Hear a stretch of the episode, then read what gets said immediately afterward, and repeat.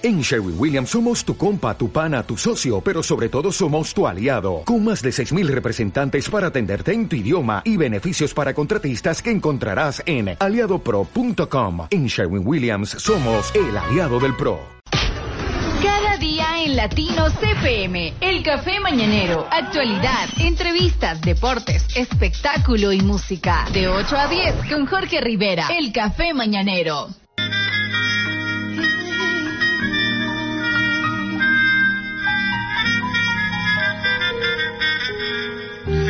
Lo bueno vale la pena repetirlo. Y fue una experiencia agradable, maravillosa, en particular para sus fans. Ellos la disfrutaron al máximo. No conforme con recorrer toda la geografía española, se fueron por América Latina. Y no solamente se trató de una gira, sino también de un álbum. Dos grandes amigos, dos grandes artistas, no solamente de la música española, sino de la música iberoamericana. Joan Manuel Serrat y Joaquín Sabina. La canción que estamos escuchando, escuchando lleva por título Después de los despueses. Título que solamente se le ocurre a este par de artistas. Pues nada. Prepárense porque viene nuevamente. El trabajo más sucio y más siniestro fue cosa del olvido. Después de las giras que realizaron juntos en 2007 y 2012, Joaquín, Sabina y Joan Manuel Serrat preparan actualmente su regreso conjunto a los escenarios. Porque no hay dos sin tres. Dice el artista, autor del Mediterráneo e intérprete del Mediterráneo, en un divertido video en el que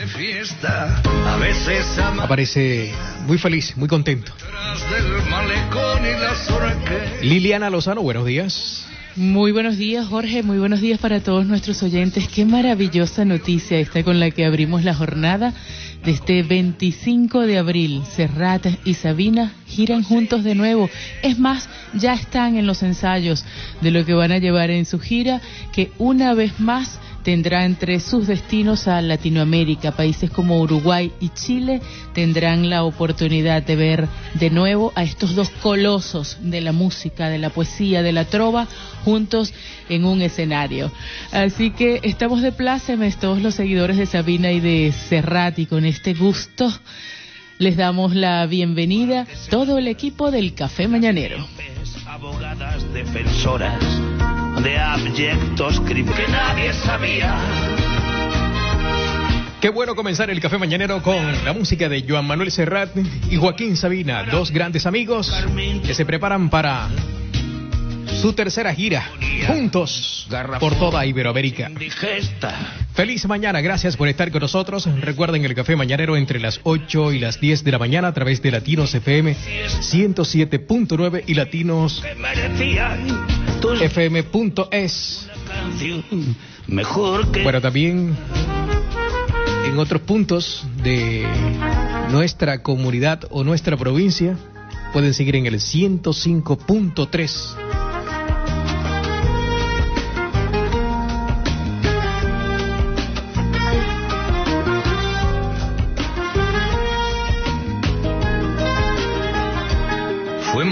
La mejor manera de comenzar el día. Jorge Rivera en el Café Mañanero por Latinos FM.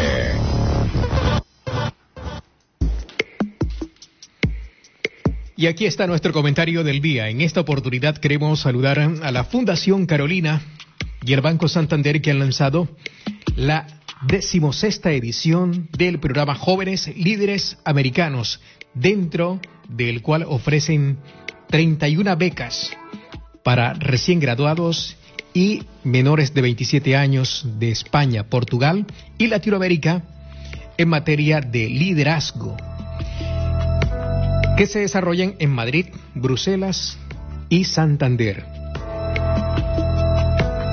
Se trata de una iniciativa que muchas veces resuelve la situación de los estudiantes que quieren estudiar y que no pueden. Las becas están ahí. Y qué bueno que no solamente corresponda esta obligación a los gobiernos, sino también al sector privado. Es el lado solidario de las empresas y sin duda alguna la gran oportunidad para muchos jóvenes. Así que enhorabuena a la Fundación Carolina por sus buenos oficios y también al Banco Santander por su solidaridad, en este caso con la formación y la educación de los iberoamericanos. Feliz día con el café mañanero. Damos cuenta inmediatamente del tiempo, cómo viene este jueves 25 de abril. Para hoy jueves 25 de abril tenemos el termómetro ubicado en Valencia en 21 grados para la máxima y 13 grados para la mínima. En Castelló 22 a la máxima y 11 a la mínima y en Alicante 23 a la máxima y 12 a la mínima. Esa es la previsión amigos para el tiempo en este 25 de abril. Eh, desde ayer, además, hay detalles sobre la posibilidad de que vuelva a llover de aquí al fin de semana. En líneas generales, así tenemos entonces el tiempo para el día de hoy. Pasamos inmediatamente al tráfico. Mucha atención, quienes van al volante. Este es el panorama de las vías, principalmente en las entradas y salidas de las principales ciudades del país. Buenos días. A esta hora en Madrid estamos pendientes de dos colisiones en la A42 en Villaverde de entrada a la capital y otro de salida en la M607 en Tres Cantos, sentido como decimos Colmenar Viejo. Además, intensidad en todas las arterias principales de entrada en los tramos habituales, saturación importante también en la M40, sobre todo Pozuelo hasta Monte Carmelo en sentido A1 en Barcelona, un accidente en la A2 en Payetza en sentido entrada a la ciudad condal está creando retenciones también importantes. En Girona sigue cortada la G600 por una colisión en Blanes. En Valencia otro accidente en la Nacional 332 en Favara, en sentido sur, sentido Alicante. En Sevilla tenemos que hablar de dos accidentes. En la A49 de salida de la capital en Castilleja de la Cuesta y una colisión en la ronda S30 en el puente del Centenario hacia Camas. En Málaga, intensidad en la 7 hacia Cádiz, en la Cala del Moral y en Castellón un desprendimiento está cortando la CV 202 en Villamalur. Además, persisten los problemas por el viento en Lugo en la A8, su paso por Mondoñedo y por la nieve. Hay cortado una secundaria en la Cobatilla en Salamanca, cadenas en Huesca, en Bielsa hasta Francia y también cuidado por la presencia de nieve en Zamora, en Ourense, Ávila y en la Sierra Madrileña. En tu misma sintonía, el café mañanero con Jorge Rivera por Latinos FM 107.9. Y aquí está Liliana Lozano que nos trae inmediatamente la nota del medio ambiente. Seguimos en nuestra campaña por ofrecer una mayor conciencia para la convivencia con nuestro medio ambiente. Total, tenemos un solo planeta, este, el planeta Tierra, nuestro hogar, y la tecnología cada vez se ocupa más de estar al servicio de su cuidado. Hoy les converso sobre tres maneras en que la tecnología de los alimentos está transformando lo que comemos. La industria cárnica es una de las mayores contribuyentes en el mundo a las emisiones de dióxido de carbono, la deforestación y el consumo masivo de agua, pero cada vez son más las empresas que ofrecen alternativas sabrosas y ecológicas. Impossible Foods en Silicon Valley, Estados Unidos, es una de ellas y de qué se trata la iniciativa que tienen eh, estas empresas. Por ejemplo, la bioimpresión, la fabricación aditiva, también conocida como la bioimpresión en tres dimensiones, utiliza un software específico para producir alimentos a través de la computadora. Y es que gracias a la impresión tridimensional se pueden producir alimentos personalizados. Otra iniciativa, computadoras de alimentos, ese es otro de los avances más llamativos y son las computadoras que cultivan alimentos. Para ello están creando una computadora de alimentos que espera que pueda ser el futuro de la agricultura. La tercera iniciativa, carne limpia o in vitro. A la carne artificial o cultivada también se la conoce como carne limpia o in vitro. Se trata de otra forma de producir carne haciéndola crecer literalmente en el laboratorio a partir de células animales. Así que amigos, avanza la tecnología en pro del cuidado del medio ambiente. Y mucha atención a los mercados. El euro se cotiza frente al dólar a 1,11. Ojo, 1,11.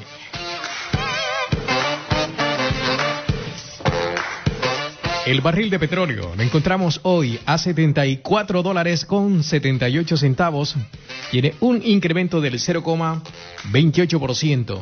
Y el IBEX 35 ha cerrado la jornada en negativo, con una caída del 0,74%. Concretamente ha cerrado la jornada en los 9.456 puntos.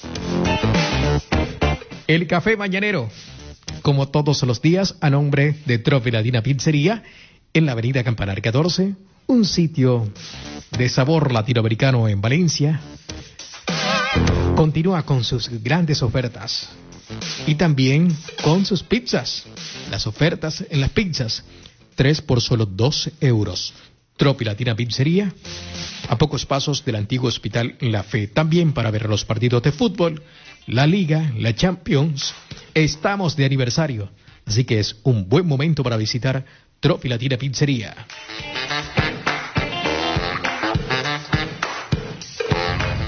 Primer sorbo de actualidad. El primer sorbo de actualidad. En el café mañanero por la 107.9 Latinos. El café mañanero.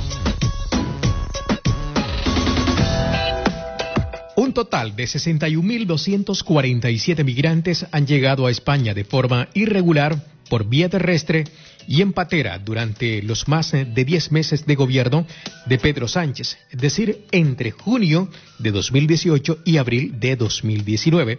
Según los datos del Ministerio del Interior, una cifra que la Organización Internacional de las Migraciones eleva hasta 61.824 entre el 7 de junio del año 2018 y el 17 de abril de presente año, según datos recopilados que ofrece hoy la agencia Europa Press.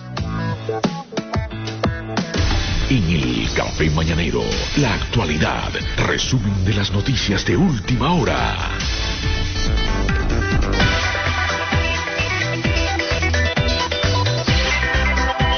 Vamos entonces con el repaso de los titulares más importantes del día.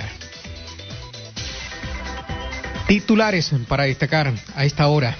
Lamentan falta de atención al turismo.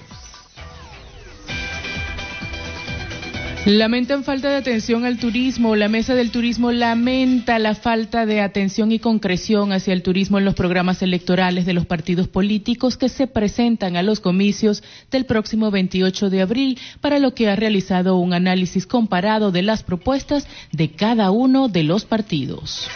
Y es que estamos pendientes de las elecciones del 28 de abril. Asignaturas justamente pendientes en los programas electorales. Los programas electorales de PSOE, PP, Ciudadanos, Unidas, Podemos y Vox, así como las declaraciones públicas de cada uno de los líderes, no han profundizado en compromisos y medidas para luchar contra la pobreza, la desigualdad y en favor de la sostenibilidad social y medioambiental, según se desprende de un análisis de las intervenciones de los políticos y también de los programas electorales realizados por la plataforma política. En el Café Mañanero, Café Mañanero, noticias. En el contexto local, amplían el plazo para votar por correo. La Junta Electoral Central amplió el plazo para votar por correo hasta las 14 horas de mañana viernes 26, dos días antes de las elecciones generales y autonómicas previstas para el domingo. Se acuerda la ampliación del plazo de depósito del voto por correo correspondiente a las elecciones generales y al Scores Valencianes hasta el viernes 26 de abril de 2019 en los horarios para la admisión establecidos en las oficinas de correos y como máximo hasta las 14 horas, señala la resolución solución difundida este miércoles por la JS. El Café Mañanero es inmigración. ONG pide no repatriar a ningún menor sin ser escuchado. Save the Children ha escrito una carta tanto al Ministerio del Interior como al Gobierno de la Comunidad de Madrid y al Defensor del Pueblo para trasladarles su preocupación tras la reanudación del pacto entre España y Marruecos para retornar a menores migrantes no acompañados. MENA, una delegación marroquí, se encuentra en Madrid, donde el Ministerio del Interior está realizando entrevistas a 23 menores marroquíes que han llegado solos a España y que se encuentran acogidos o tutelados. La actualidad de América Latina. En Nicaragua aseguran que no habrá adelanto de eh, elecciones. El canciller de Nicaragua descartó este miércoles que el gobierno de Daniel Ortega adelante los comicios presidenciales y legislativos previstos para 2021, una de las peticiones de la oposición para acabar con la crisis política de más de un año en la nación centroamericana. Continuamos en Venezuela, donde crecen las deserciones de militares. Cada vez son más los miembros de las Fuerzas Armadas de Venezuela que deciden desertar y huir a Colombia o Brasil, según eh, indica Reuters, seis fuentes castrenses, en lo que sería un gesto de apoyo al autoproclamado presidente encargado Juan Guaidó en el marco de la crisis que sufre la nación caribeña. Continuamos con noticias que tienen que ver con el mundo y particularmente en el apartado de la tecnología. En el Café Mañanero, Café Mañanero, noticias. Problemas para Windows 10. Problemas para Windows 10. La actualización de mayo de 2019 de Windows 10 ha empezado a distribuirse, pero puede dar problemas en algunos equipos si estos tienen conectado un dispositivo USB o una tarjeta SD en el momento de la actualización. Y Twitter se reinventa, pero para escritorio. Twitter prueba un nuevo diseño para la interfaz de su versión de escritorio que comenzaron a distribuir ya entre un número reducido de usuarios y que permite a los usuarios personalizar la organización y también modificar el diseño actual de tres columnas en solo dos. Pasamos a la información deportiva donde tenemos en juego nada más y nada menos que una jornada de la liga. Todos esperábamos que ayer pudiera decidirse el título de forma anticipada, pero lo cierto es que el Atlético de Madrid mm, sigue dando la pelea. No da su brazo a torcer y tendrá que jugarse por lo menos una fecha más a ver qué pasa. Ganó al Valencia ganó al Valencia. Y prolongó no solamente la espera para la celebración por parte del Barcelona, sino que también aumentó o alargó su posibilidad por el título. Es decir, todavía matemáticamente no están las cosas decididas. 3 a 2. Tremendo partido el que se vio en el Guanda Metropolitano. Baño de goles en el Ciudad de Valencia. El Levante estaba buscando reconfirmar su presencia en la próxima fecha, es decir, salvar la categoría. Ayer dio muestra de contundencia, derrotando al Betis 4 a 0. Muchos goles fueron los que se vieron entonces en el Ciudad de Valencia. Un baño de goles. Ya venimos precisamente con el repaso de toda la jornada. Adolfo Jiménez del Río, como todos los días, dando cuenta de todo lo que tiene que ver con el mundo de los deportes.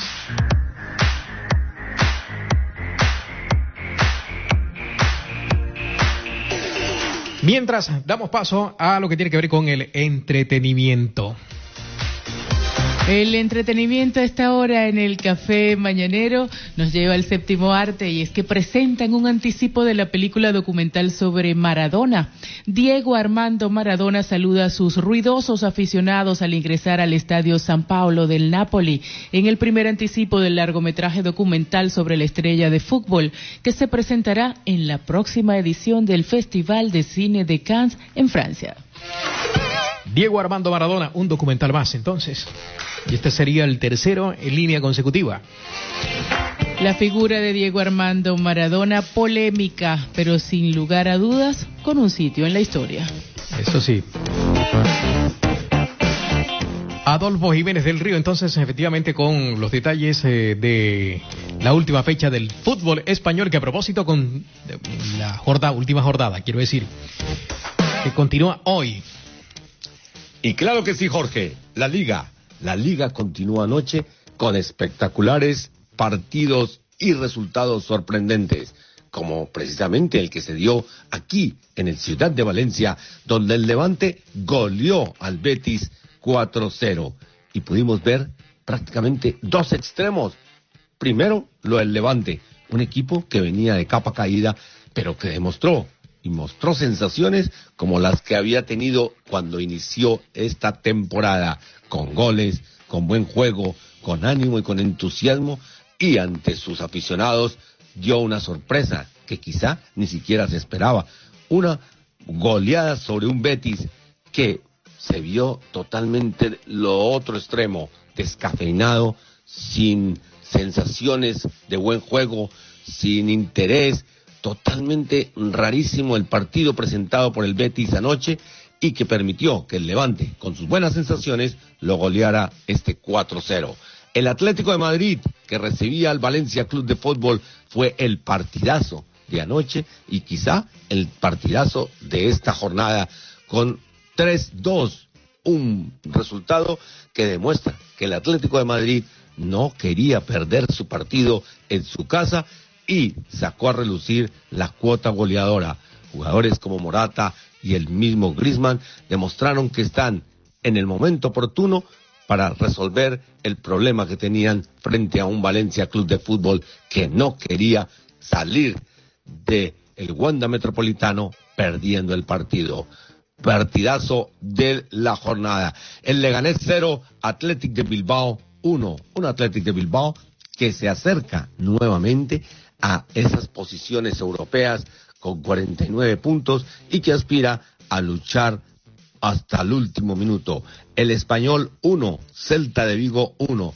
El Celta de Vigo que nuevamente demostró que con Diago Aspas es diferente y que quiere mantenerse en primera división y no caer en los puestos de descenso. Pero hoy, hoy continúa la jornada con dos partidazos o tres partidos interesantes, porque el Sevilla recibe al Rayo Vallecano a las siete y treinta. Un Sevilla que está obligado a no descender en la tabla de posiciones porque peligra su posición de Europa League.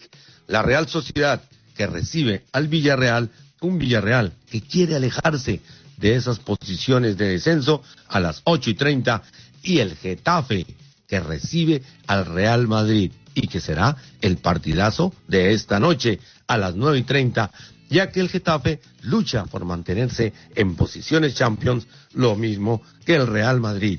9 y 30 y la liga continúa muy intensa. Tiempo para una breve pausa. De vuelta estaremos entonces ya con nuestros segmentos de el calendario, igualmente la noticia política del día, entretenimiento, las entrevistas. Hoy, Liliana, tendremos como invitada.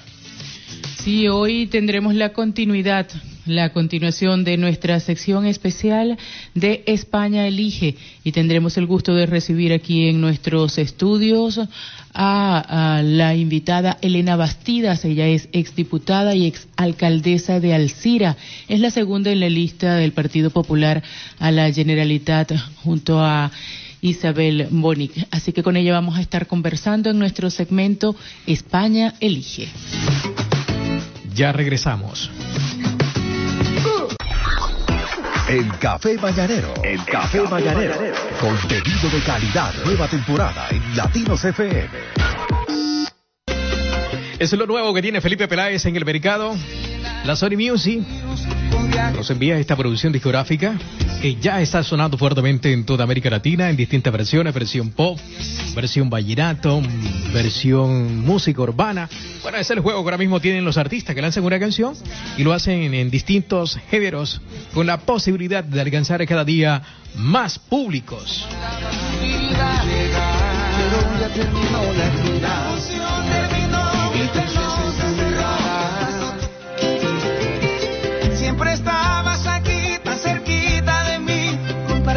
el mismo colchón. Y también tiene un videoclip que entre otras cosas ya vamos compartiendo con nuestra audiencia en las redes sociales. Por eso les invitamos a que nos sigan en redes sociales. Que hasta cambiaste tus sueños por mis sueños.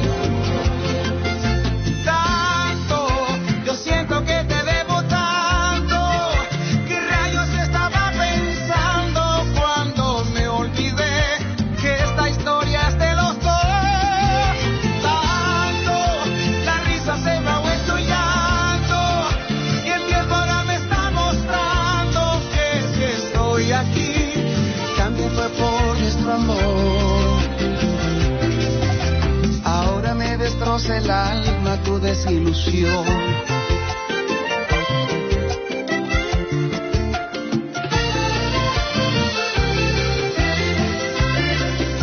Quise llenar tus vacíos con viajes y más. Feliz mañana Valencia, feliz mañana audiencia, donde quiera que se encuentren en el resto del territorio español, en Europa o en cualquier parte del mundo.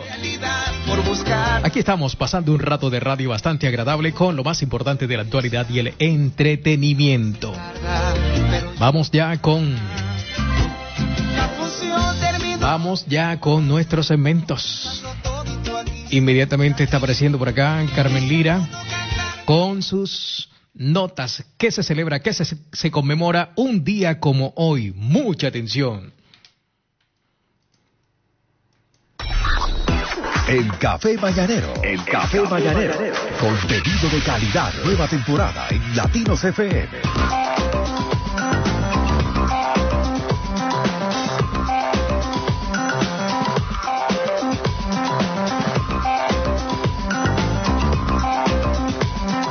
Lo que se conmemora, lo que se celebra tal día como hoy. Carmen Lira.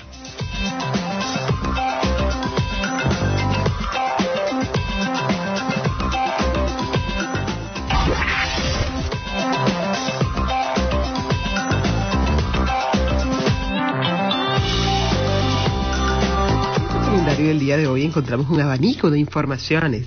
Tenemos que hoy se celebra el Día Internacional de la Lucha contra el Maltrato Infantil, que incluye abuso psicológico, sexual, desatención, explotación comercial, entre otras agresiones. La violencia intrafamiliar también es considerada como maltrato infantil. Según expertos, el maltrato a muy temprana edad puede generar secuelas como depresión, consumo de tabaco, obesidad, consumo de drogas y de alcohol, embarazos no deseados y además pornografía. Especialistas dicen que algunos patrones familiares de abuso en los adultos también pueden afectar a los niños. Para la Organización de las Naciones Unidas, una de las mayores tasas de maltrato infantil en el mundo se encuentra en países de América Latina. En Italia, el día de hoy se celebra el Día de la Liberación y se considera el día en que nació la Italia como la conocemos hoy. Los partisanos son celebrados como ciudadanos de diversas clases sociales y políticas que se unieron en pro del país. De hecho, se habla de más de 300.000 personas que formaron parte de estos partisanos, entre ellas unas 35.000 mujeres. Las fiestas se celebran de distintas maneras según las tradiciones de varias ciudades. En muchos lugares, debido a la fecha en primavera, ocurre también la fiesta de las flores. Entonces, enhorabuena Italia, que celebra su Día de la Liberación. Tenemos hoy también el Día Internacional de la Concienciación sobre el Ruido, una actividad que se desarrolla anualmente a nivel mundial. Esto es hace más de 20 años con el propósito de promover a nivel internacional el cuidado del ambiente acústico, la conservación de la audición y la concienciación sobre las molestias y daños que generan los ruidos. Así que hoy...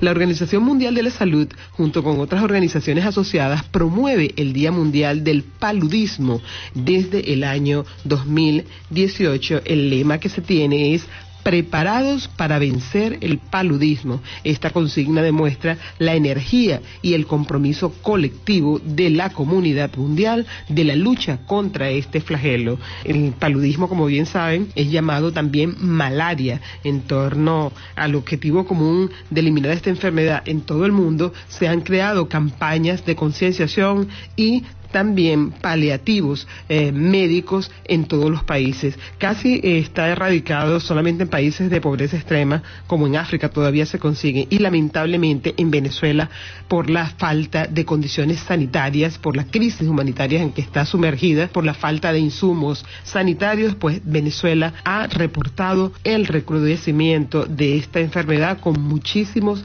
casos ya reportados. Y hoy es el día de los pingüinos, ¿sí? Estos amiguitos tan graciosos, eh, que son aves, como todos sabemos, pero que no vuelan. Algunos son de agua caliente y su tamaño promedio es de 1 a 1.10, 1.20 metros de altura y no pesan más de 35 kilos. Los pingüinos también tienen su día dentro del calendario. Y tal día como hoy tenemos algunas cosas que también sucedieron y marcaron la historia. Por ejemplo, un 25 de abril del año 1937, en el marco de la Guerra Civil Española, la aviación nazi alemana y fascista italiana, en apoyo al dictador Francisco Franco, bombardearon la pequeña localidad de Eibar, en el País Vasco. El ataque dejó miles de muertos y la región quedó devastada en su integridad. La reconstrucción dio paso a un desarrollo industrial importante y un aumento de la población. En el año 2015 tuvo lugar en Nepal uno de los terremotos más mortíferos de la historia, que devastó por completo el país y que acabó con la vida de más de 8.000 personas. También tenemos que nació Alejandro Valverde, el ciclista español, en el año 1980. En el 1940 nació Al Pacino, el famado actor estadounidense. También en 1969 nació Renée Zellweger, la actriz estadounidense, es una de las pocas que ha ganado los cuatro premios más importantes del cine, el Oscar, el BAFTA, el Globo de Oro y el premio del Sindicato de Actores. Ella es ampliamente reconocida por el éxito de la taquilla sobre la vida de Bridget Jones. Así que el calendario ha estado muy nutrido en el día de hoy, 25 de abril, en su café mañanero por Latino 107.9 FM. Feliz día con el café mañanero. Continuamos a nombre de Tropicalísima, el placer de la fruta en la avenida Reino de Valencia número 73. Es un lugar donde podemos disfrutar ricas ensaladas de frutas, además jugos de frutas tropicales. Gastronomía latinoamericana, Tropicalísima. El placer de la fruta, así se le conoce. Y a esta hora llega Adolfo Jiménez del Río con el tema político del día. Buenos días, Jorge. Buenos días, Lili. Buenos días, Carmen. Buenos días, Nicky. Buenos días, los oyentes y el equipo del Café Mañanero. Y en el tema político del día, tenemos la presencia del líder norcoreano Kim Jong-un en la ciudad de Vladivostok, precisamente donde más norcoreanos viven y trabajan para Rusia, en el lejano oriente ruso, y en busca del apoyo de su antiguo aliado de la Guerra Fría, Vladimir Putin precisamente para tratar de aliviar esa maltrecha economía de su país y buscar que las sanciones internacionales contra su programa nuclear se alivien.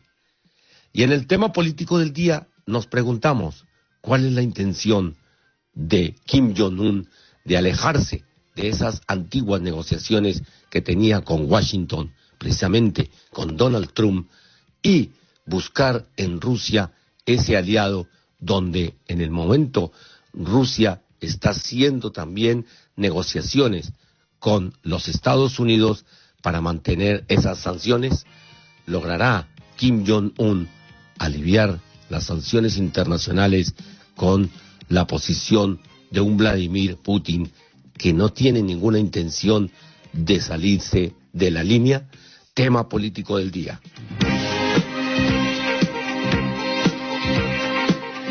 Y a continuación, Nicky Cuervo nos trae las noticias más importantes del mundo del espectáculo. Buen día Jorge, Carmen, Lili, Adolfo y los demás compañeros de la mesa de trabajo. Y también para los oyentes del Café Mañanero. En el día de hoy les traigo el resumen de las noticias más importantes en el mundo de la música y el entretenimiento. Tom Cruise y Nicole Kidman prácticamente no se comunican después del divorcio. Nicole Kidman recientemente compartió información sobre sus hijos adultos y al mismo tiempo ella no dice absolutamente nada sobre su padre, Tom Cruise. Los dos actores casi ya no se comunican. Tom casi no tuvo contacto con Nicole durante 18 años desde que se divorciaron. Dijo una fuente, él realmente no la extraña mucho. Sepultura mantiene la esperanza de actuar en el Líbano a pesar de la prohibición. Los ganadores del concierto en el Líbano de la banda de heavy metal Sepultura no renuncian a que las estrellas brasileñas puedan acceder y actuar al país árabe el 28 de este mes. Habló Britney Spears sobre su salud mental. Dice que todo está bien. Ayer publicó un video en redes sociales contando lo que le pasó. Todo está bien, dice Britney Spears en su video. Primero, saluda a todos los que están preocupados por ella y explica, mi familia ha estado pasando por momentos de mucho estrés y ansiedad. Por lo tanto, necesitaba un tiempo para lidiar con esto. No se preocupen, estaré de vuelta muy pronto. Así termina su video que está acompañado de una extensa descripción que aclara los rumores dichos durante este tiempo.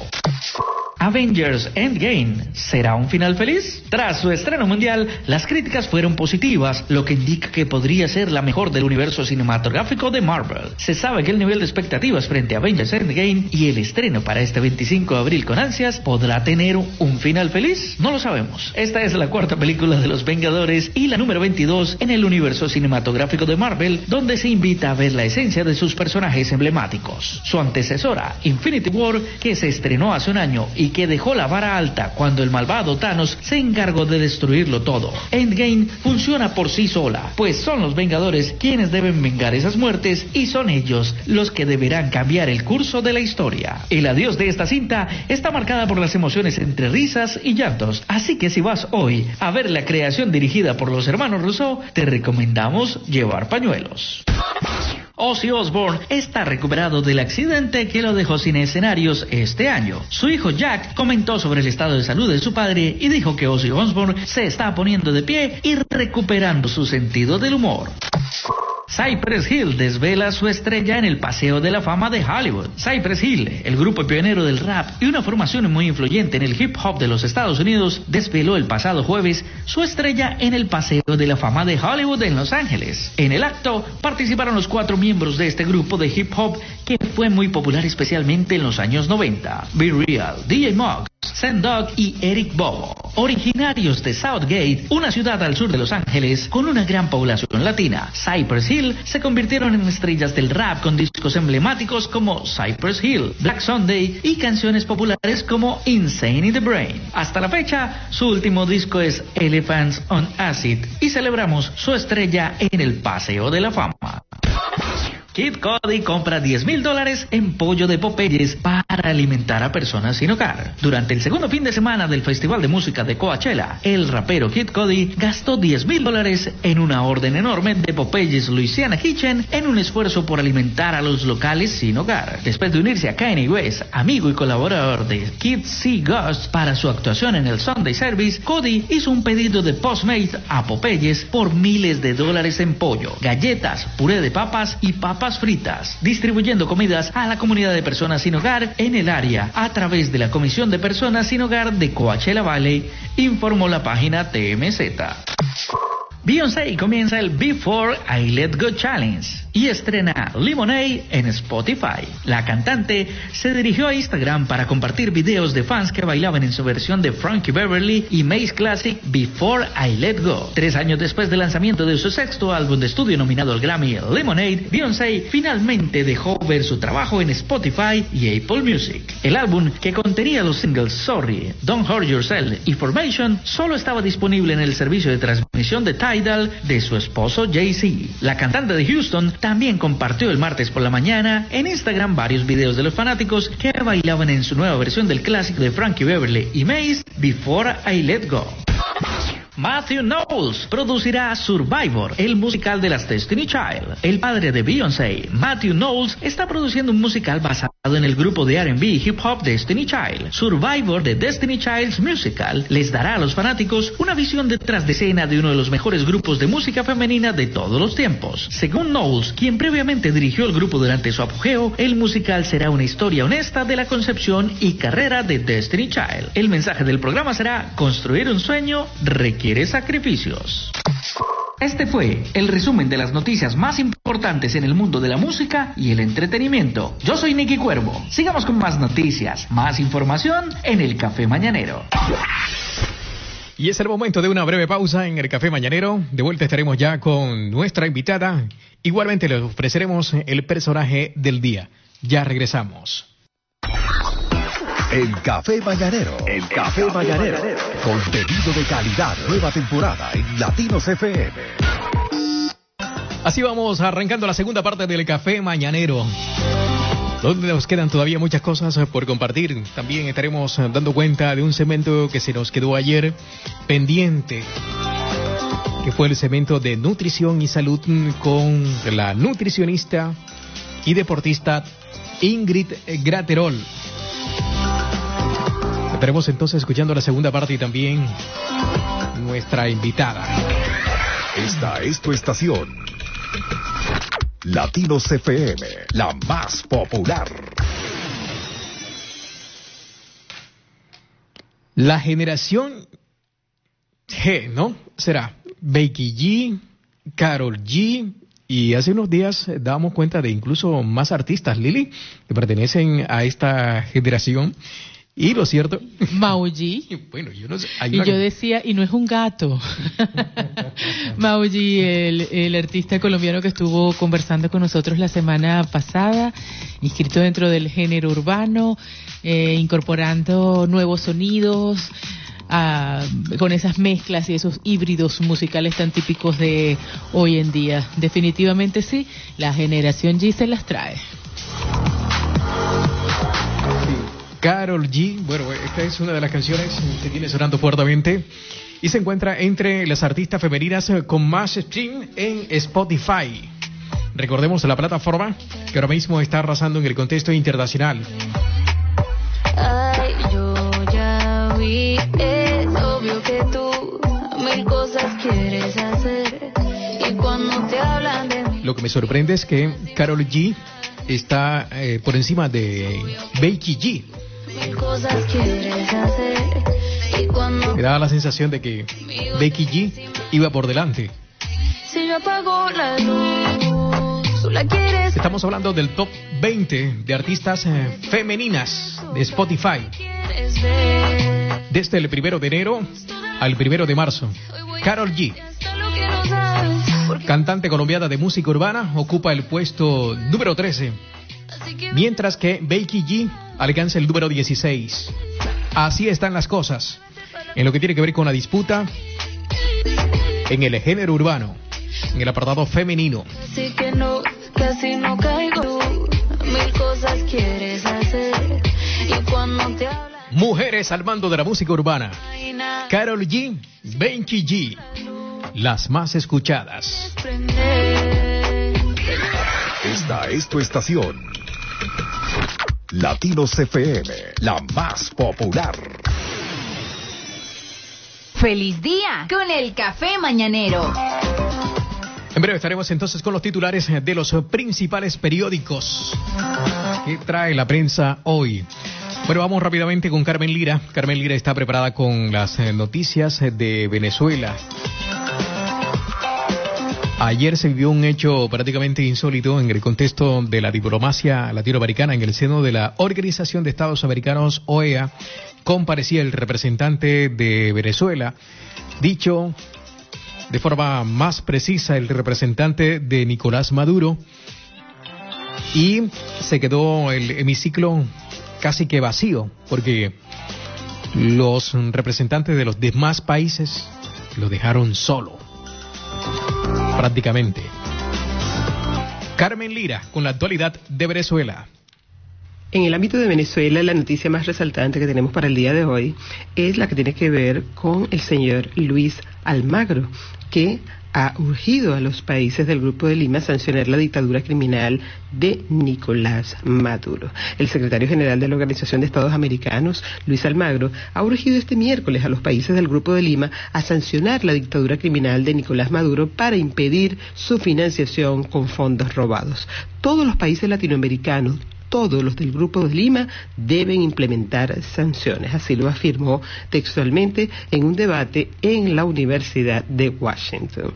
Al respecto, Almagro recordó que en mayo pasado de 2018 el Grupo de Lima se comprometió a incrementar la cooperación entre países para saber qué individuos y empresas venezolanas podrían estar implicados en actos de corrupción. Esto con la finalidad de em, esto con la finalidad de iniciar procedimientos judiciales, además de la aplicación de restricciones financieras. Hasta ahora Panamá es la única nación latinoamericana que ha impuesto sanciones contra el círculo de Maduro, al igual que lo han hecho Canadá, la Unión Europea y Estados Unidos. Washington ha impuesto restricciones al comercio del oro y ha sancionado a la empresa Petróleos de Venezuela, acciones que han servido para menguar los ingresos a las arcas del Estado, que por supuesto son desviados a otros fines. Se necesitan más sanciones, no menos, dijo Almagro. Parece que hay confusiones o sesgos ideológicos cuando se habla de la necesidad de sancionar a los dictadores venezolanos. Algunas personas creen que las sanciones van dirigidas contra la dictadura corrupta y criminal que llevarán a los niños como consecuencia a pasar hambre y mucha más penuria. Añadió que los niños ya estaban en situaciones deplorables antes de que se ejecutaran estas sanciones. La falta de comida es el resultado de las acciones del régimen de Maduro y no de las sanciones impuestas recientemente. El secretario general también es una de las voces internacionales más críticas con Maduro. Ha señalado al régimen cubano de Miguel Díaz Canel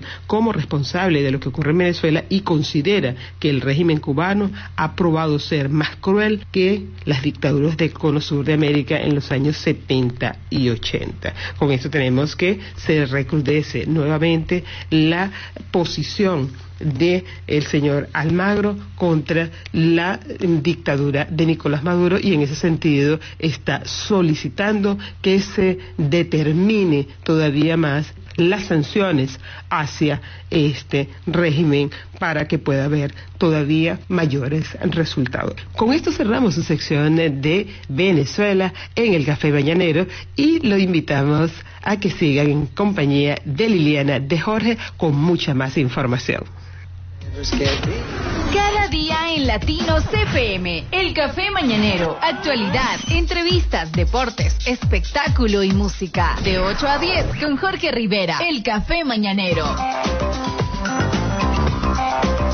Y estamos listos para dar cuenta de ese segmento España elige, en el cual venimos haciendo seguimiento a las elecciones generales, igualmente a las elecciones autonómicas y municipales, que las tenemos a la vuelta, a la vuelta de la esquina. Hoy tenemos de invitada a Elena Bastidas, diputada que va en segunda línea de la lista del Partido Popular en las autonómicas a la Generalitat junto a la candidata Isabel Bonig. Isabel Elena María Bastidas Bono es una abogada y política valenciana, fue alcaldesa de Alcira, Rivera Alta entre 2013 y 2015 y diputada en el Congreso de los Diputados en la undécima y duodécima legislaturas. Ya la tenemos vía telefónica para conversar con ella durante los próximos minutos. Estamos en la recta final de la campaña. Pronto, en, breve, saldrá para un acto en Giria, pero ha tenido la gentileza de atendernos para Latinos FM y el Café Mañanero. Muy buenos días, Elena Bastidas. Hola, ¿qué tal? Muy buenos días y un saludo muy afectuoso. Gracias, gracias por estar con nosotros. Eh, estamos ya en la recta final de la campaña y lo primero que queremos pedirle es precisamente eso, sus impresiones sobre el desarrollo de la campaña electoral en general y eh, cómo ha sido la campaña para el Partido Popular en particular. Bueno, yo creo que hemos tenido ocasión de, de, vivir una campaña electoral, electoral un poco peculiar, por lo menos en clave valenciana, ya que es la primera vez que hemos tenido la posibilidad de ejercer una prerrogativa que tenemos en el Estatuto de Autonomía de poder fijar las condiciones y el tiempo eh, de realización de, nuestras convocatorias electoral, ¿no? De tal manera que esa clave valenciana ha hecho que el señor Puig, que es el presidente en estos momentos, quiera fiar su suerte y fiarla a la del presidente del gobierno. Y nosotros desde el Partido Popular hemos hecho una campaña electoral que ha ido, eh, sobre todo a partir de, las, de la segunda parte, de menos a más. Hemos ido fijando lo que son nuestras propuestas electorales, haciendo algún repaso, porque, porque es inevitable, ¿no? De este fiasco y de este, de este chasco en cuanto a la gestión que ha supuesto el gobierno del Botánico, del Partido Socialista y de Compromís, y sobre todo ofreciendo a los valencianos un futuro de esperanza, un futuro de convivencia, un futuro en el que podamos eh, apostar por la, por la verdadera calidad de los servicios públicos, por reducir las listas de esperas, por, que impere la libertad en materia educativa, porque podamos tener una sanidad que no sea fruto de ideología y de sectarismo. Yo que, por ejemplo, vengo de Alcira, pues imagínese usted si lo hemos sufrido en primera persona con la reversión del Hospital de la Ribera en definitiva, un partido que quiere pues apostar, como decía, por, la, por el bienestar de los valencianos, por, una majada y de impuestos masiva a los ciudadanos, apostar por la agricultura, por el turismo, en definitiva, por esa Valencia de futuro que nos aguarda a la puerta de la esquina. El Partido Popular se caracteriza por trabajar en equipo. ¿Qué es eh, lo primero que va a hacer el Partido Popular si llega a ganar las elecciones autonómicas? Bueno, nosotros no vamos a hacer como, como hizo el presidente del gobierno en estos momentos, ¿no? Que dijo que lo primero que hizo cuando llegó a Moncloa fue cambiar el colchón. Pero un poco ridículo para un presidente del gobierno. Yo creo que nuestra presidenta, que es una mujer fuerte, es una mujer con, con principios, con, con, convicciones, ha dicho que una de las primeras decisiones que piensa tomar como presidenta de la Generalitat es algo que afecta fundamentalmente al bolsillo de los valencianos, y eso es bajar los impuestos hemos hecho una apuesta decidida por supresión del impuesto de sucesiones y donaciones, no porque lo digamos, sino que, por ejemplo, en Andalucía, con Juanma Moreno a la cabeza, ya lo ha hecho como una de sus primeras decisiones. Queremos suprimir el impuesto de patrimonio, queremos reducir un 7% el impuesto sobre la, sobre la renta en el tramo autonómico a aquellos valencianos que ganen como mucho 35.000 euros al año. En definitiva, esas son las apuestas y son las decisiones que esperan los valencianos que tomen sus representantes políticos y, sobre todo, también revertir todas aquellas reformas que han empeorado, que han perjudicado todos estos años a los valencianos y que, en definitiva, esperan al Partido Popular para que devuelva la gestión, para que devuelva el sentido común, para que devuelva la convivencia entre todos los valencianos y que aparte definitivamente la radicalización y la ideologización en la gestión. Elena, la comunidad valenciana tiene una característica muy importante en cuanto a su población y es que tiene una media eh, que está por encima de la nacional en lo que tiene que ver con la población inmigrante. ¿Qué puede esperar este colectivo de llegar el Partido Popular a recuperar el gobierno en la generalidad? Bueno, nosotros eh, no, no podemos prometer nada que yo que no hayamos hecho porque ya hemos gestionado, ya hemos eh, atendido incluso al colectivo de personas extranjeras que viven con nosotros, que han venido a nuestra comunidad buscando un futuro mejor y que por lo tanto han sido siempre de una eh, objeto de una atención principal por parte de los de los gobiernos, de los distintos gobiernos desde el Partido Popular. Mire, yo he tenido ocasión de participar en esta última etapa como diputada en el Congreso de los Diputados y le puedo decir que si ha habido un partido que ha apostado verdad por, las personas de otros países que quieren venir a vivir con nosotros, a trabajar con nosotros, a intentar desarrollar sus sueños, ese ha sido el Partido Popular. Hemos intentado llevar a la práctica, desarrollar una reforma de la ley electoral para, por ejemplo, suprimir el voto rogado, que entendemos que perjudica a, los, eh, a las personas que están viviendo fuera. Hemos intentado también desarrollar la ley de nacionalidad eh, en el extranjero, pero también hemos intentado realizar propuestas muy interesantes para que puedan tener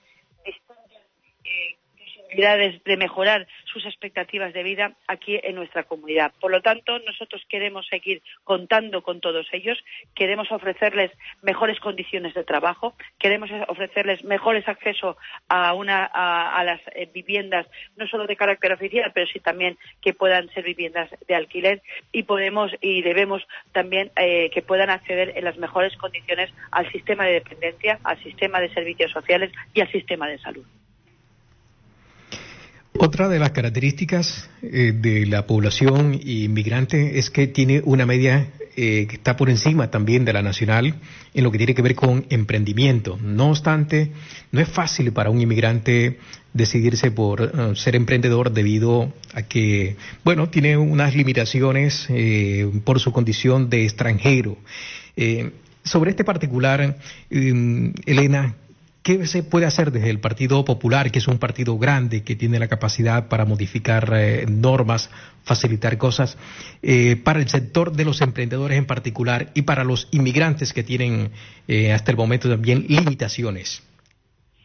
Mire, es verdad que, que usted hace referencia a un sector que no es cuestión simplemente de las personas de otros países, es que también le ocurre a las personas nacionales y también a los valencianos.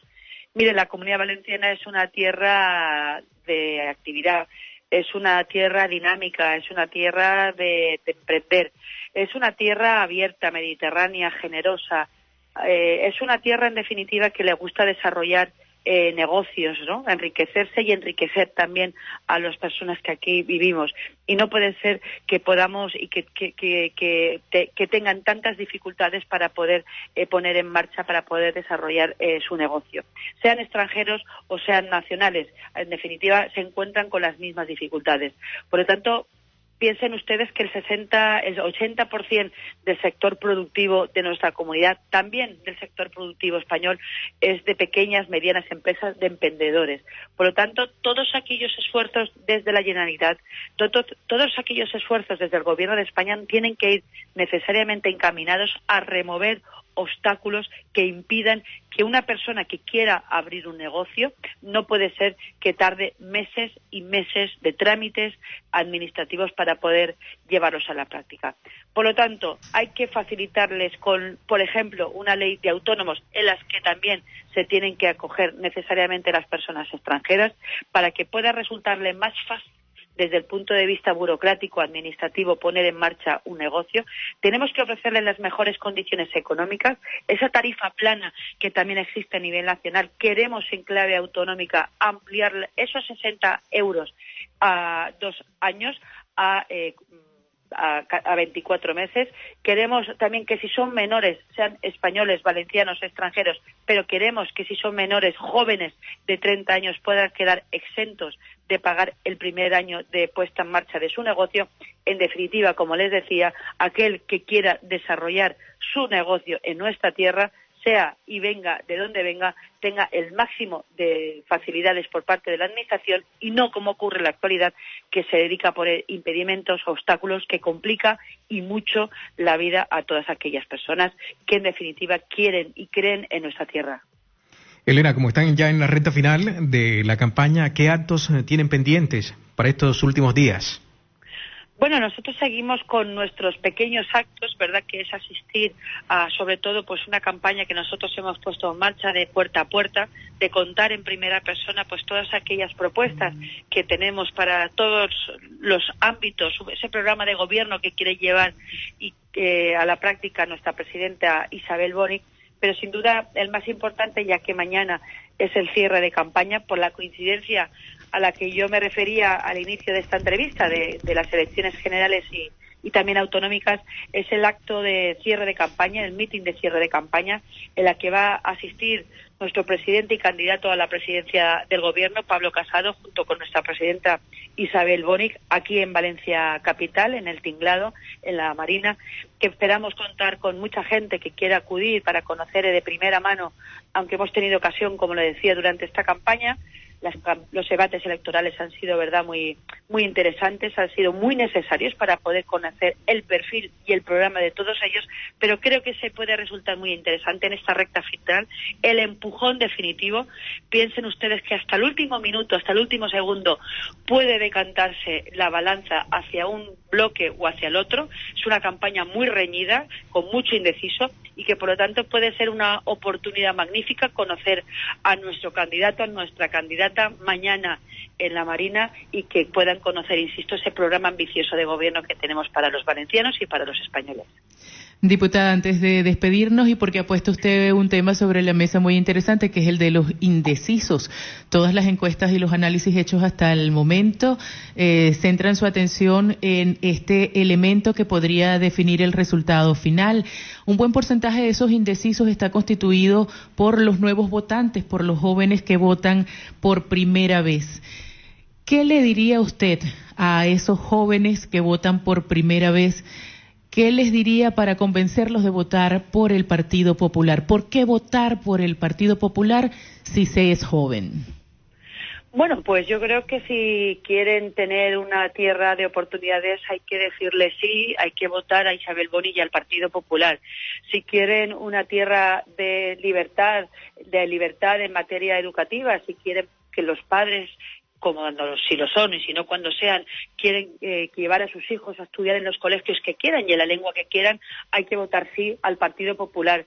Si quieren la gestión en sanidad eficaz, que quieran más y mejor sanidad, que se reduzcan las listas de espera, que tengan una sanidad pública de verdad en condiciones y mejor gestionada, hay que decirle sí al Partido eh, Popular. Y si quieren, en definitiva, una tierra que tenga empleo, que tengan esperanza para los jóvenes, recuerden ustedes que en nueve, en nueve meses del Partido Socialista en el Gobierno de España se ha incrementado en 126.000 parados más en, en, este escaso tiempo de gestión del Partido Socialista, si quieren apostar por la creación de empleo, como hemos prometido, como somos capaces de hacer, porque lo hemos hecho en otras ocasiones en el Gobierno de España y en la comunidad autónoma, su opción se llama Partido Popular. Nosotros tenemos, claro, tenemos una hoja de servicios, hemos gestionado, hemos gestionado y hemos devuelto los mejores resultados en la comunidad valenciana y en España. En definitiva, si quieren una tierra para los valencianos, con oportunidades, con futuro, con educación, con libertad, con la reducción de las listas de espera en sanidad, con la mejora de la gestión, esa opción no es otra que la del Partido Popular y la de Isabel Boni. Diputada Bastidas, decíamos al principio del programa que usted nos concedía estos minutos en el marco de una apretada agenda en la recta final hoy de la campaña. Se va, entendemos, a Giria ahora en la mañana. Sí, me voy ahora a Liria. Esta tarde pues también tengo un acto de agricultura porque es un aspecto y un área fundamental eh, para los valencianos, el campo valenciano, ¿verdad? Que ha sido tan descuidado por, por el gobierno del Botánico de Compromiso y del Partido Socialista y después tengo también un acto en Riola. Nosotros llevamos una agenda frenética para, como le decía, llevar a todos los rincones esa apuesta, ese programa ambicioso de gobierno que tiene Isabel Boni y el Partido Popular para la Comunidad Valenciana. Muchísimas gracias una vez más por compartir el café mañanero de Latinos FM. Hasta una próxima oportunidad y éxito. Muchísimas gracias, un fuerte saludo a ustedes y a todos nuestros oyentes de corazón, un sentido abrazo. Elena Bastidas, diputada del Partido Popular, va en las listas autonómicas, decir a la generalidad. Y bueno, es el seguimiento que estamos haciendo al proceso electoral que está viviendo España, tanto a nivel de las elecciones generales como autonómicas. Y continuaremos con las municipales. Ahora tiempo para una breve pausa y de vuelta estaremos con más invitados. Con más invitados, sí, porque nos visita María Eugenia Briceño, la soprano venezolana, quien viene para contarnos acerca del concierto de voz y piano que tendrá lugar este fin de semana, el próximo viernes, es decir, mañana. Yo hago como que si el viernes estuviera lejos, no, mañana, mañana precisamente, pues vamos a hablar también de la agenda cultural. Y tenemos entonces la visita de María Eugenia la soprano venezolana que viene acompañada por Simona Saxaite, a quien va a acompañarle en ese concierto al piano. Ya regresamos, tenemos más café en Latinos FM. La voz que traspasa fronteras. Jorge Rivera en el Café Mañanero de Latinos FM 107.9. El Café Mañanero. El Café Mañanero. Contenido de calidad. Nueva temporada en Latinos FM. Buen día Jorge, Carmen, Lili, Adolfo y los demás compañeros de la mesa de trabajo. Y también para los oyentes del Café Mañanero. En el día de hoy les traigo el resumen de las noticias más importantes en el mundo de la música y el entretenimiento. Travis Scott tiene un problema de mafia. DJ Paul de 36 Mafia presentó una demanda contra el rapero Travis Scott por su canción Astro World No Bystanders. DJ Paul afirma que la canción tiene un gancho casi idéntico a la canción de 36 Mafia Fear the Club Up del álbum Mystic Styles de 1995. Según los documentos legales, DJ Paul afirma que la frecuencia y el sonido son casi idénticos. Lady Gaga y Bradley Cooper ya no son amigos. Lady Gaga y Bradley Cooper pueden haber dejado de comunicarse entre ellos y ser solo amigos. Los rumores se intensificaron después de que Lady Gaga y Bradley Cooper tocaron Shallow durante los Oscar en el 2019. Sin embargo, tanto Gaga como Cooper dejaron claro que solo eran amigos. Gaga, quien rompió con Christian Carino en febrero, le dijo a Jimmy Kimmel después de su primera victoria en los Oscar que no había ninguna verdad en los rumores románticos. Brad Pitt y Jennifer Aniston no están planeando un fin de semana romántico a Francia. Recientemente se informó que Brad Pitt y Jennifer Aniston van a un romántico viaje de fin de semana a Francia, pero dicen que esto no es cierto. Según los rumores, los ex cónyuges han renovado su romance y quieren celebrarlo. Los representantes de ambas estrellas confirman que nadie está planeando un viaje a Francia, ya que las ex esposas no tienen relaciones románticas y no las van a restaurar. Nicki Minaj combatirá en el Tour Dance Off contra Chris Brown. Chris Brown está listo para pelear con Nicki Minaj en baile. Se anunció una semana antes que Chris Brown estará de gira con Nicki Minaj en el verano. Parece que el tour conjunto es un placer de tocar. Y Chris Brown está listo para competir con Nicki Minaj en baile. Esta noticia se produjo después del final de la colaboración de Chris con Nicki Minaj y G-Eazy. La gira del equipo entre Nicki Minaj y Chris Brown será un espectáculo emocionante para los fanáticos de todo el país. Pink ya no compartirá fotos de sus hijos. La estrella de la escena, Pink, ya no publicará fotos de sus hijos en las redes sociales después de recibir una reacción negativa en las fotos anteriores. No las compartiré más, dijo Pink. Pink dijo que entiende los problemas de la gente, pero agregó que las personas pueden ser más amables con sus palabras. Rihanna conquista el mundo de la moda. No se sabe si Rihanna lanzará un nuevo álbum, pero Rihanna definitivamente está conquistando el mundo de la belleza y la moda. Así en un futuro cercano habrá un nuevo número de la revista con una historia sobre la reina Fenty Beauty. Rihanna anunció anteriormente que será la cara de la portada de la edición de mayo de Harper's Bazaar. Además, compartió en Instagram su sesión de fotos para la revista Vogue. Cada foto muestra un atuendo versátil y al mismo tiempo elegante. Oficialmente este número estará disponible el 29 de abril. Eminem lanza su álbum exclusivo. Eminem irrumpió en la élite del hip hop con el proyecto El Shady. Este proyecto se ha convertido en multiplatino. En febrero, en honor al vigésimo aniversario del famoso proyecto, Eminem anunció planes para conmemorar los esfuerzos con el lanzamiento de una colección exclusiva de canciones. Durante el fin de semana, Eminem celebró su liberación de las drogas hace 11 años. Jennifer Aniston y Adam Sandler en la nueva película Secretos del Asesinato. La comedia donde Adam hace el papel de un policía de Nueva York que finalmente lleva a su esposa, Jennifer Aniston, en el largo viaje prometido a Europa. Sin embargo, un encuentro casual en el vuelo con un hombre misterioso los lleva a una reunión familiar íntima con el superyate de un multimillonario mayor. Cuando una persona rica es asesinada, se convierten en los principales sospechosos. The Murder Mystery fue filmado en diferentes partes de Italia. La película se estrenará en Netflix el próximo 12 de junio. Ya está lista la autobiografía de Prince. Prince es uno de los artistas de la música más recordados tras su muerte el pasado 21 de abril de 2016. Bajo el título The Beautiful Ones se publicará en octubre las memorias inconclusas del cantante de pop Prince. A propósito, la heredera de la fortuna, la hermanastra de Prince, anunció su bancarrota. Los Jonas Brothers presentan su nueo álbum Happiness Begins. A Solo dos semanas de haber estrenado Cool, el trío adelanta detalles de su próximo material discográfico tras 10 años de silencio. El pasado 28 de febrero, el trío norteamericano había publicado Soccer, el primer corte de difusión elegido para promocionar del disco. El single fue muy bien recibido por el público, superando más de 100 millones de reproducciones en YouTube. Y hace dos semanas lanzaron Cool, un tema bastante más popero que da cuenta de su madurez musical. El álbum Happiness Begins verá la luz el próximo 7 de junio. Este fue el resumen de las noticias más importantes en el mundo de la música y el entretenimiento. Yo soy Nicky Cuervo. Sigamos con más noticias, más información en el Café Mañanero. Feliz día con el Café Mañanero. Y antes de llegar a los eh, deportes, tenemos más invitados, o mejor dicho, más invitadas. Lili.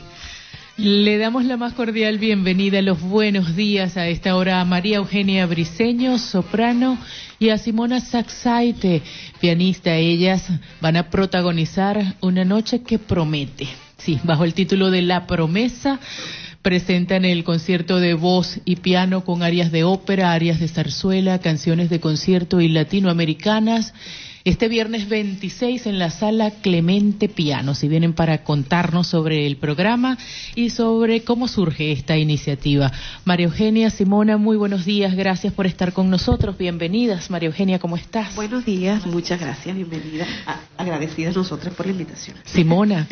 gracias por invitarnos aquí, es un placer. No es la primera vez que tenemos aquí en nuestros estudios, en el Café Mañanero, a María Eugenia Briceño por una iniciativa de un evento cultural, musical. Ya la hemos tenido anteriormente por el concierto que se hizo eh, en beneficio de recaudación de eh, dinero para enviar medicinas a Venezuela. Pero este es un evento totalmente distinto. ¿De qué va la promesa, María Eugenia? ¿De qué va la promesa? bueno, sí, es un, es un evento distinto porque es algo sumamente personal. Y pues la promesa va de, de precisamente eso, la promesa que, que, me hizo un día de, de siempre cantar, ¿no? De, de, nunca dejar la música.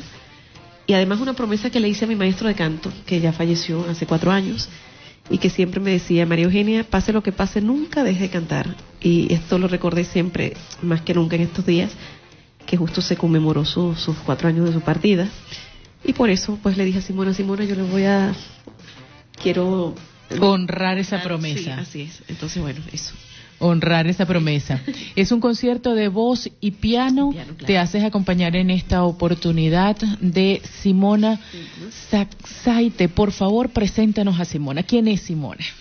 Simona, eh, bueno, eh, eh, con Simona estoy sumamente agradecida porque Simona y yo nos conocemos justo para este proyecto ella se embarcó en esto conmigo y se lo agradezco profundamente porque, bueno, yo podré cantar, podré querer cantar mucho, pero si no tengo un pianista que me acompañe, un instrumento que me acompañe y que además que sea un placer hacer música con ella, em, sería, sería imposible. Así que pues Simona, ya ella les contará quién es ella. Muy bien, gracias Simona por estar con nosotros y queremos conocer más acerca de ti y aprovechar la ocasión para que también nos hables acerca del repertorio. Muy bien, gracias. Pues yo soy de Lituania, eh, acabé mis estudios aquí y bueno, en Valencia empiezo ahora a hacer conciertos y colaborar con diferentes músicos. Y como surgió que me llamó María Eugenia con nuestro contacto que tenemos en común, una amiga y, y nada, que soy pianista clásica, que me gusta mucho lo que me invita, yo realmente digo sí a la vida. ¿Es, ¿Es la primera vez que actúas con una artista latinoamericana? Eh, a ver, que lo pienso ahora, creo que sí. Sí, sí aquí en Valencia sí. Bueno, lo recordará siempre. Sí, sí, sí, claro. digo, digo de que, ah, mira, la primera latina con la que hice. Sí, Simona, ¿cuánto tiempo tienes en España y en Valencia en especial? Seis años ya estoy aquí. ¿Haciendo música siempre? Siempre, siendo, bueno, empecé con clases de piano, siempre estoy dando clases, trabajo en dos escuelas de música y también hago, fuera de todo, proyectos como acompaño, al, por ejemplo, al teatro, al baile, moderno, una compañía que tenemos se llama Takiri. Luego eh, hice un concierto para cuatro manos, también hemos formado un trío recién formado que vamos a hacer un programa bella. Eh, y, y nada, acompañando a los instrumentos. Eh, lo siguiente que voy a hacer es eh, acompañar a Guillermo a violonchelo.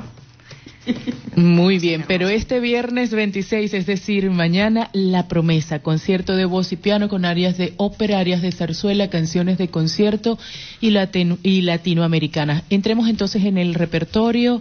Eh, Simona, María Eugenia, ¿cuáles serán las obras que, a interpretar? Bueno, eh, la selección del programa ha sido muy variada. Eh, vamos a hacer algo de barroco, eh, al- canciones latinoamericanas eh, de compositores sumamente conocidos y muy prestigiosos. Sí, estoy viendo por aquí a Ernesto Lecuona, Canción del Amor Triste, Astor Piazzolla, Los Pájaros Perdidos. Yo creo que son los compositores más mm, relevantes de Latinoamérica. Astor Piazzolla, Ernesto Lecuona, eh, Héctor Villalobos, por supuesto, y Carlos Guastavino, Entonces, La bueno, Rosa y el Sauce. Así es. y pues haremos algunas áreas de ópera. ¿De qué óperas en particular? En particular Don Pascuale, las dos casualmente son de Donizetti, que es bel canto. Eh, casualmente, no, eso, eso no fue premeditado, pero después dije, ay, mira, las dos son de Donizetti. eh, Don y en cuanto a la zarzuela, Zarzuela La Tempranica, haremos algo de La Tempranica y, y, y una canción rusa que es una belleza. Y pues, y otra área de Lucrecia Borgia, la ópera Lucrecia Borgia también, que, que bueno, todas son muy bellas. Fantástico, Lili, que seguro hay talento aquí de Venezuela, Latinoamérica y Lituania. Europa en una ciudad tan hermosa como Valencia, Lituania. Muy bien. el concierto es mañana, Jorge, amigos. Ya para cerrar, eh, María Eugenia, la invitación con los datos concretos. Concretísimos. Porque el cartel que, que hemos eh, compartido al principio tenía un error en el, en el horario. No es a las 9 de la mañana, a las 9 de la mañana yo tengo la voz en el piso, no es posible. Aunque bueno, se dan caso que hay que hacerlo y se hace, ¿no? Sí. Pero este, a no sé si Simona a las 9 tiene sus deditos ahí ya. Todavía durmiendo, pero no como todo dormido. Pero bueno, eh, es el viernes 26, o sea, mañana, a las 19 horas, o sea, 7 de la noche, en la sala Clemente Pianos. Esto está ubicado en la avenida Maestro Rodríguez 3. Esto es muy cerca de Decathlon, no estoy haciendo publicidad, ojo, ¿ok?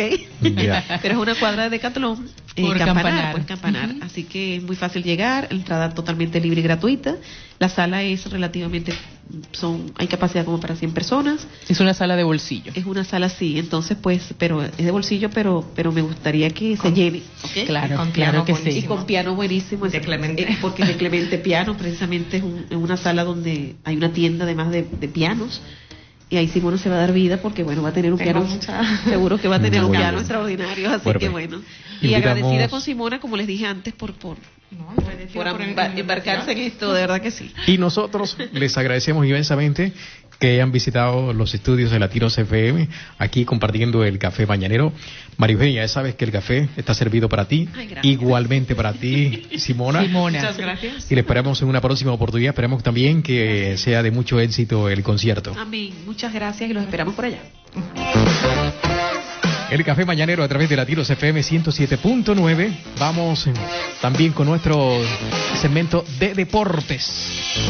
Está en marcha una jornada más de la Liga Española. No ha podido celebrar el Barcelona porque el Atlético de Madrid ganó al Valencia, ganó también el Levante y respira. En lo que tiene que ver con el descenso, estaba precisamente ahí quemando el fuego en los talones al Levante y vamos ya con la información deportiva.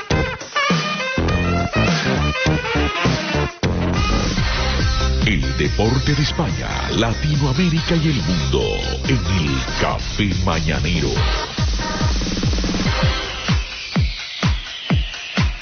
Efectivamente, los deportes en el Café Mañanero, Adolfo Jiménez del Río nos tiene detalles de la jornada que está en curso. Y claro que sí, Jorge. La liga. La liga continúa anoche con espectaculares partidos y resultados sorprendentes, como precisamente el que se dio aquí en el Ciudad de Valencia, donde el Levante goleó al Betis 4-0. Y pudimos ver prácticamente dos extremos.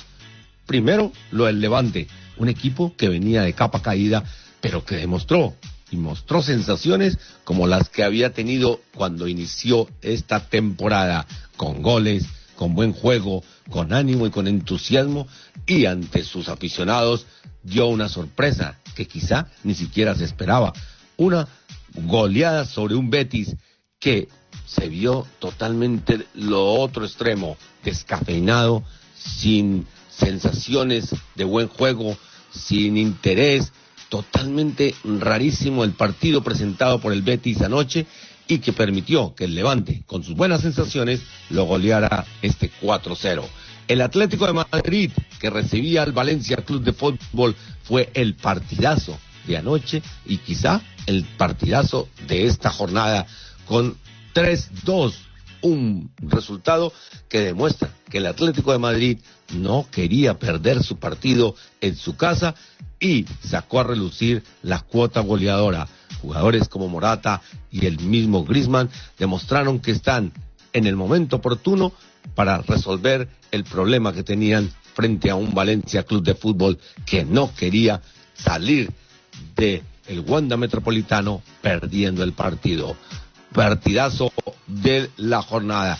El Leganés 0, Athletic de Bilbao 1. Un Athletic de Bilbao que se acerca nuevamente a esas posiciones europeas con 49 puntos y que aspira a luchar hasta el último minuto. El Español 1, Celta de Vigo 1. El Celta de Vigo que nuevamente demostró que con Diago Aspas es diferente y que quiere mantenerse en primera división y no caer en los puestos de descenso. Pero hoy, hoy continúa la jornada con dos partidazos o tres partidos interesantes, porque el Sevilla recibe al Rayo Vallecano a las siete y treinta. Un Sevilla que está obligado a no descender en la tabla de posiciones porque peligra su posición de Europa League. La Real Sociedad que recibe al Villarreal un Villarreal que quiere alejarse de esas posiciones de descenso a las ocho y treinta y el Getafe que recibe al Real Madrid y que será el partidazo de esta noche a las nueve y treinta ya que el Getafe lucha por mantenerse en posiciones Champions lo mismo que el Real Madrid. Nueve y treinta y la liga continúa muy intensa. Gracias Adolfo Jiménez del Río con la actualidad en lo que tiene que ver con el fútbol. Recuerden Latino Deportes a nombre de Tropi Latina Pizzería en la Avenida Campanario 14, un sitio donde podemos disfrutar gastronomía latinoamericana. Además, podemos ver todos los partidos de fútbol, la Liga, la Champions, los eventos internacionales, todo allí en Tropi Latina Pizzería, el lugar de todos. Más información deportiva tenemos en acción el ciclismo, también el baloncesto. De manera que, de nuevo, Adolfo Jiménez del Río a la carga con el baloncesto.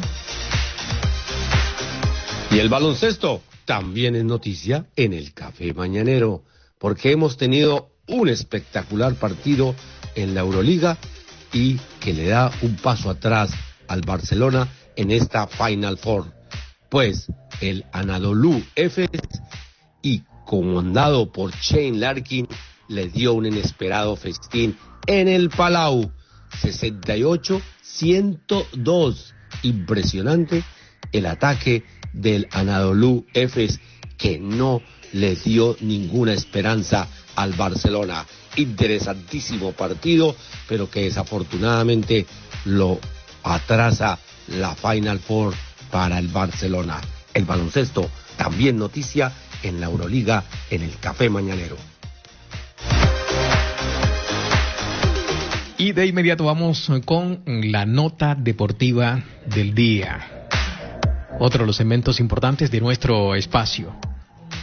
Y en la nota deportiva, patrocinada por Centro Clínico Mi Salud, Pasaje Mislata, número 17, donde profesionales especialistas en podología, fisioterapia y quiromasaje, con mucho gusto los atenderán en todo lo relacionado con los problemas en los pies. Tenemos nuevamente la presencia de Rafa Nadal en el tenis mundial y apareció ayer miércoles sobre tierra batida, sobre la pista que lleva su nombre, como un tenista cualquiera, como todos, y consciente de la amenaza de la derrota.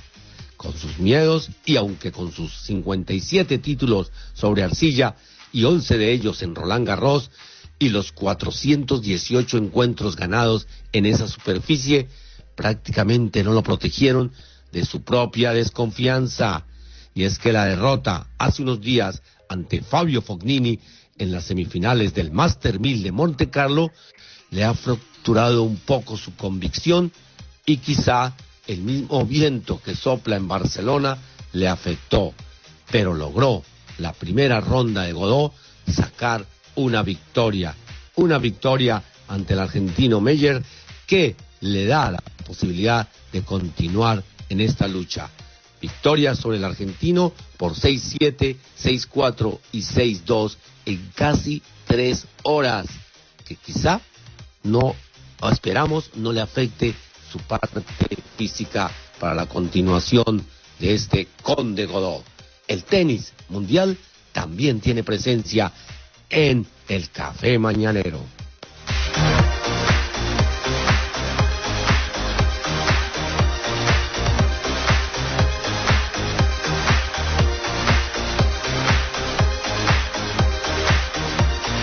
Y vamos con los últimos resultados de Copa Libertadores de América. San José. San José venció 3 a 1 a Tigre, a, a Peñarol, perdón. San José de Bolivia venció 3 a 1 a Peñarol del Paraguay.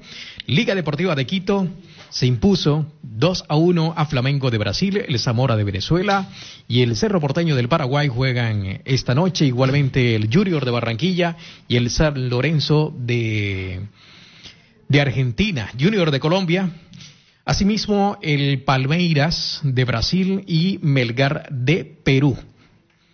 Copa Libertadores de América en el Café Mañanero para cerrar ya nuestro segmento. Mañana más, a partir de las 8 de la mañana, como es costumbre, a través de Latinos FM 107.9 y 105.3. Adolfo Jiménez del Río, Nicky Cuervo, Carmen Lira, Liliana Lozano y este servidor Jorge Rivera agradecemos su atención. Y nos despedimos hasta mañana, dejando abierta como siempre la cordial invitación para reunirnos en la señal de Latinos FM. Mañana a partir de las 8 cerramos la semana y cierra la campaña electoral, así que venimos con todos los detalles de ese gran día, cierre de campaña electoral. Hasta mañana, feliz jueves. Tan solo un dato para cerrar, dato de última hora. Acaba de salir las cifras del paro y se ha incrementado en 49.900 personas hasta marzo, su peor registro desde el año 2013, y se destruyen 93.400 empleos. Que tengan un resto de día muy feliz.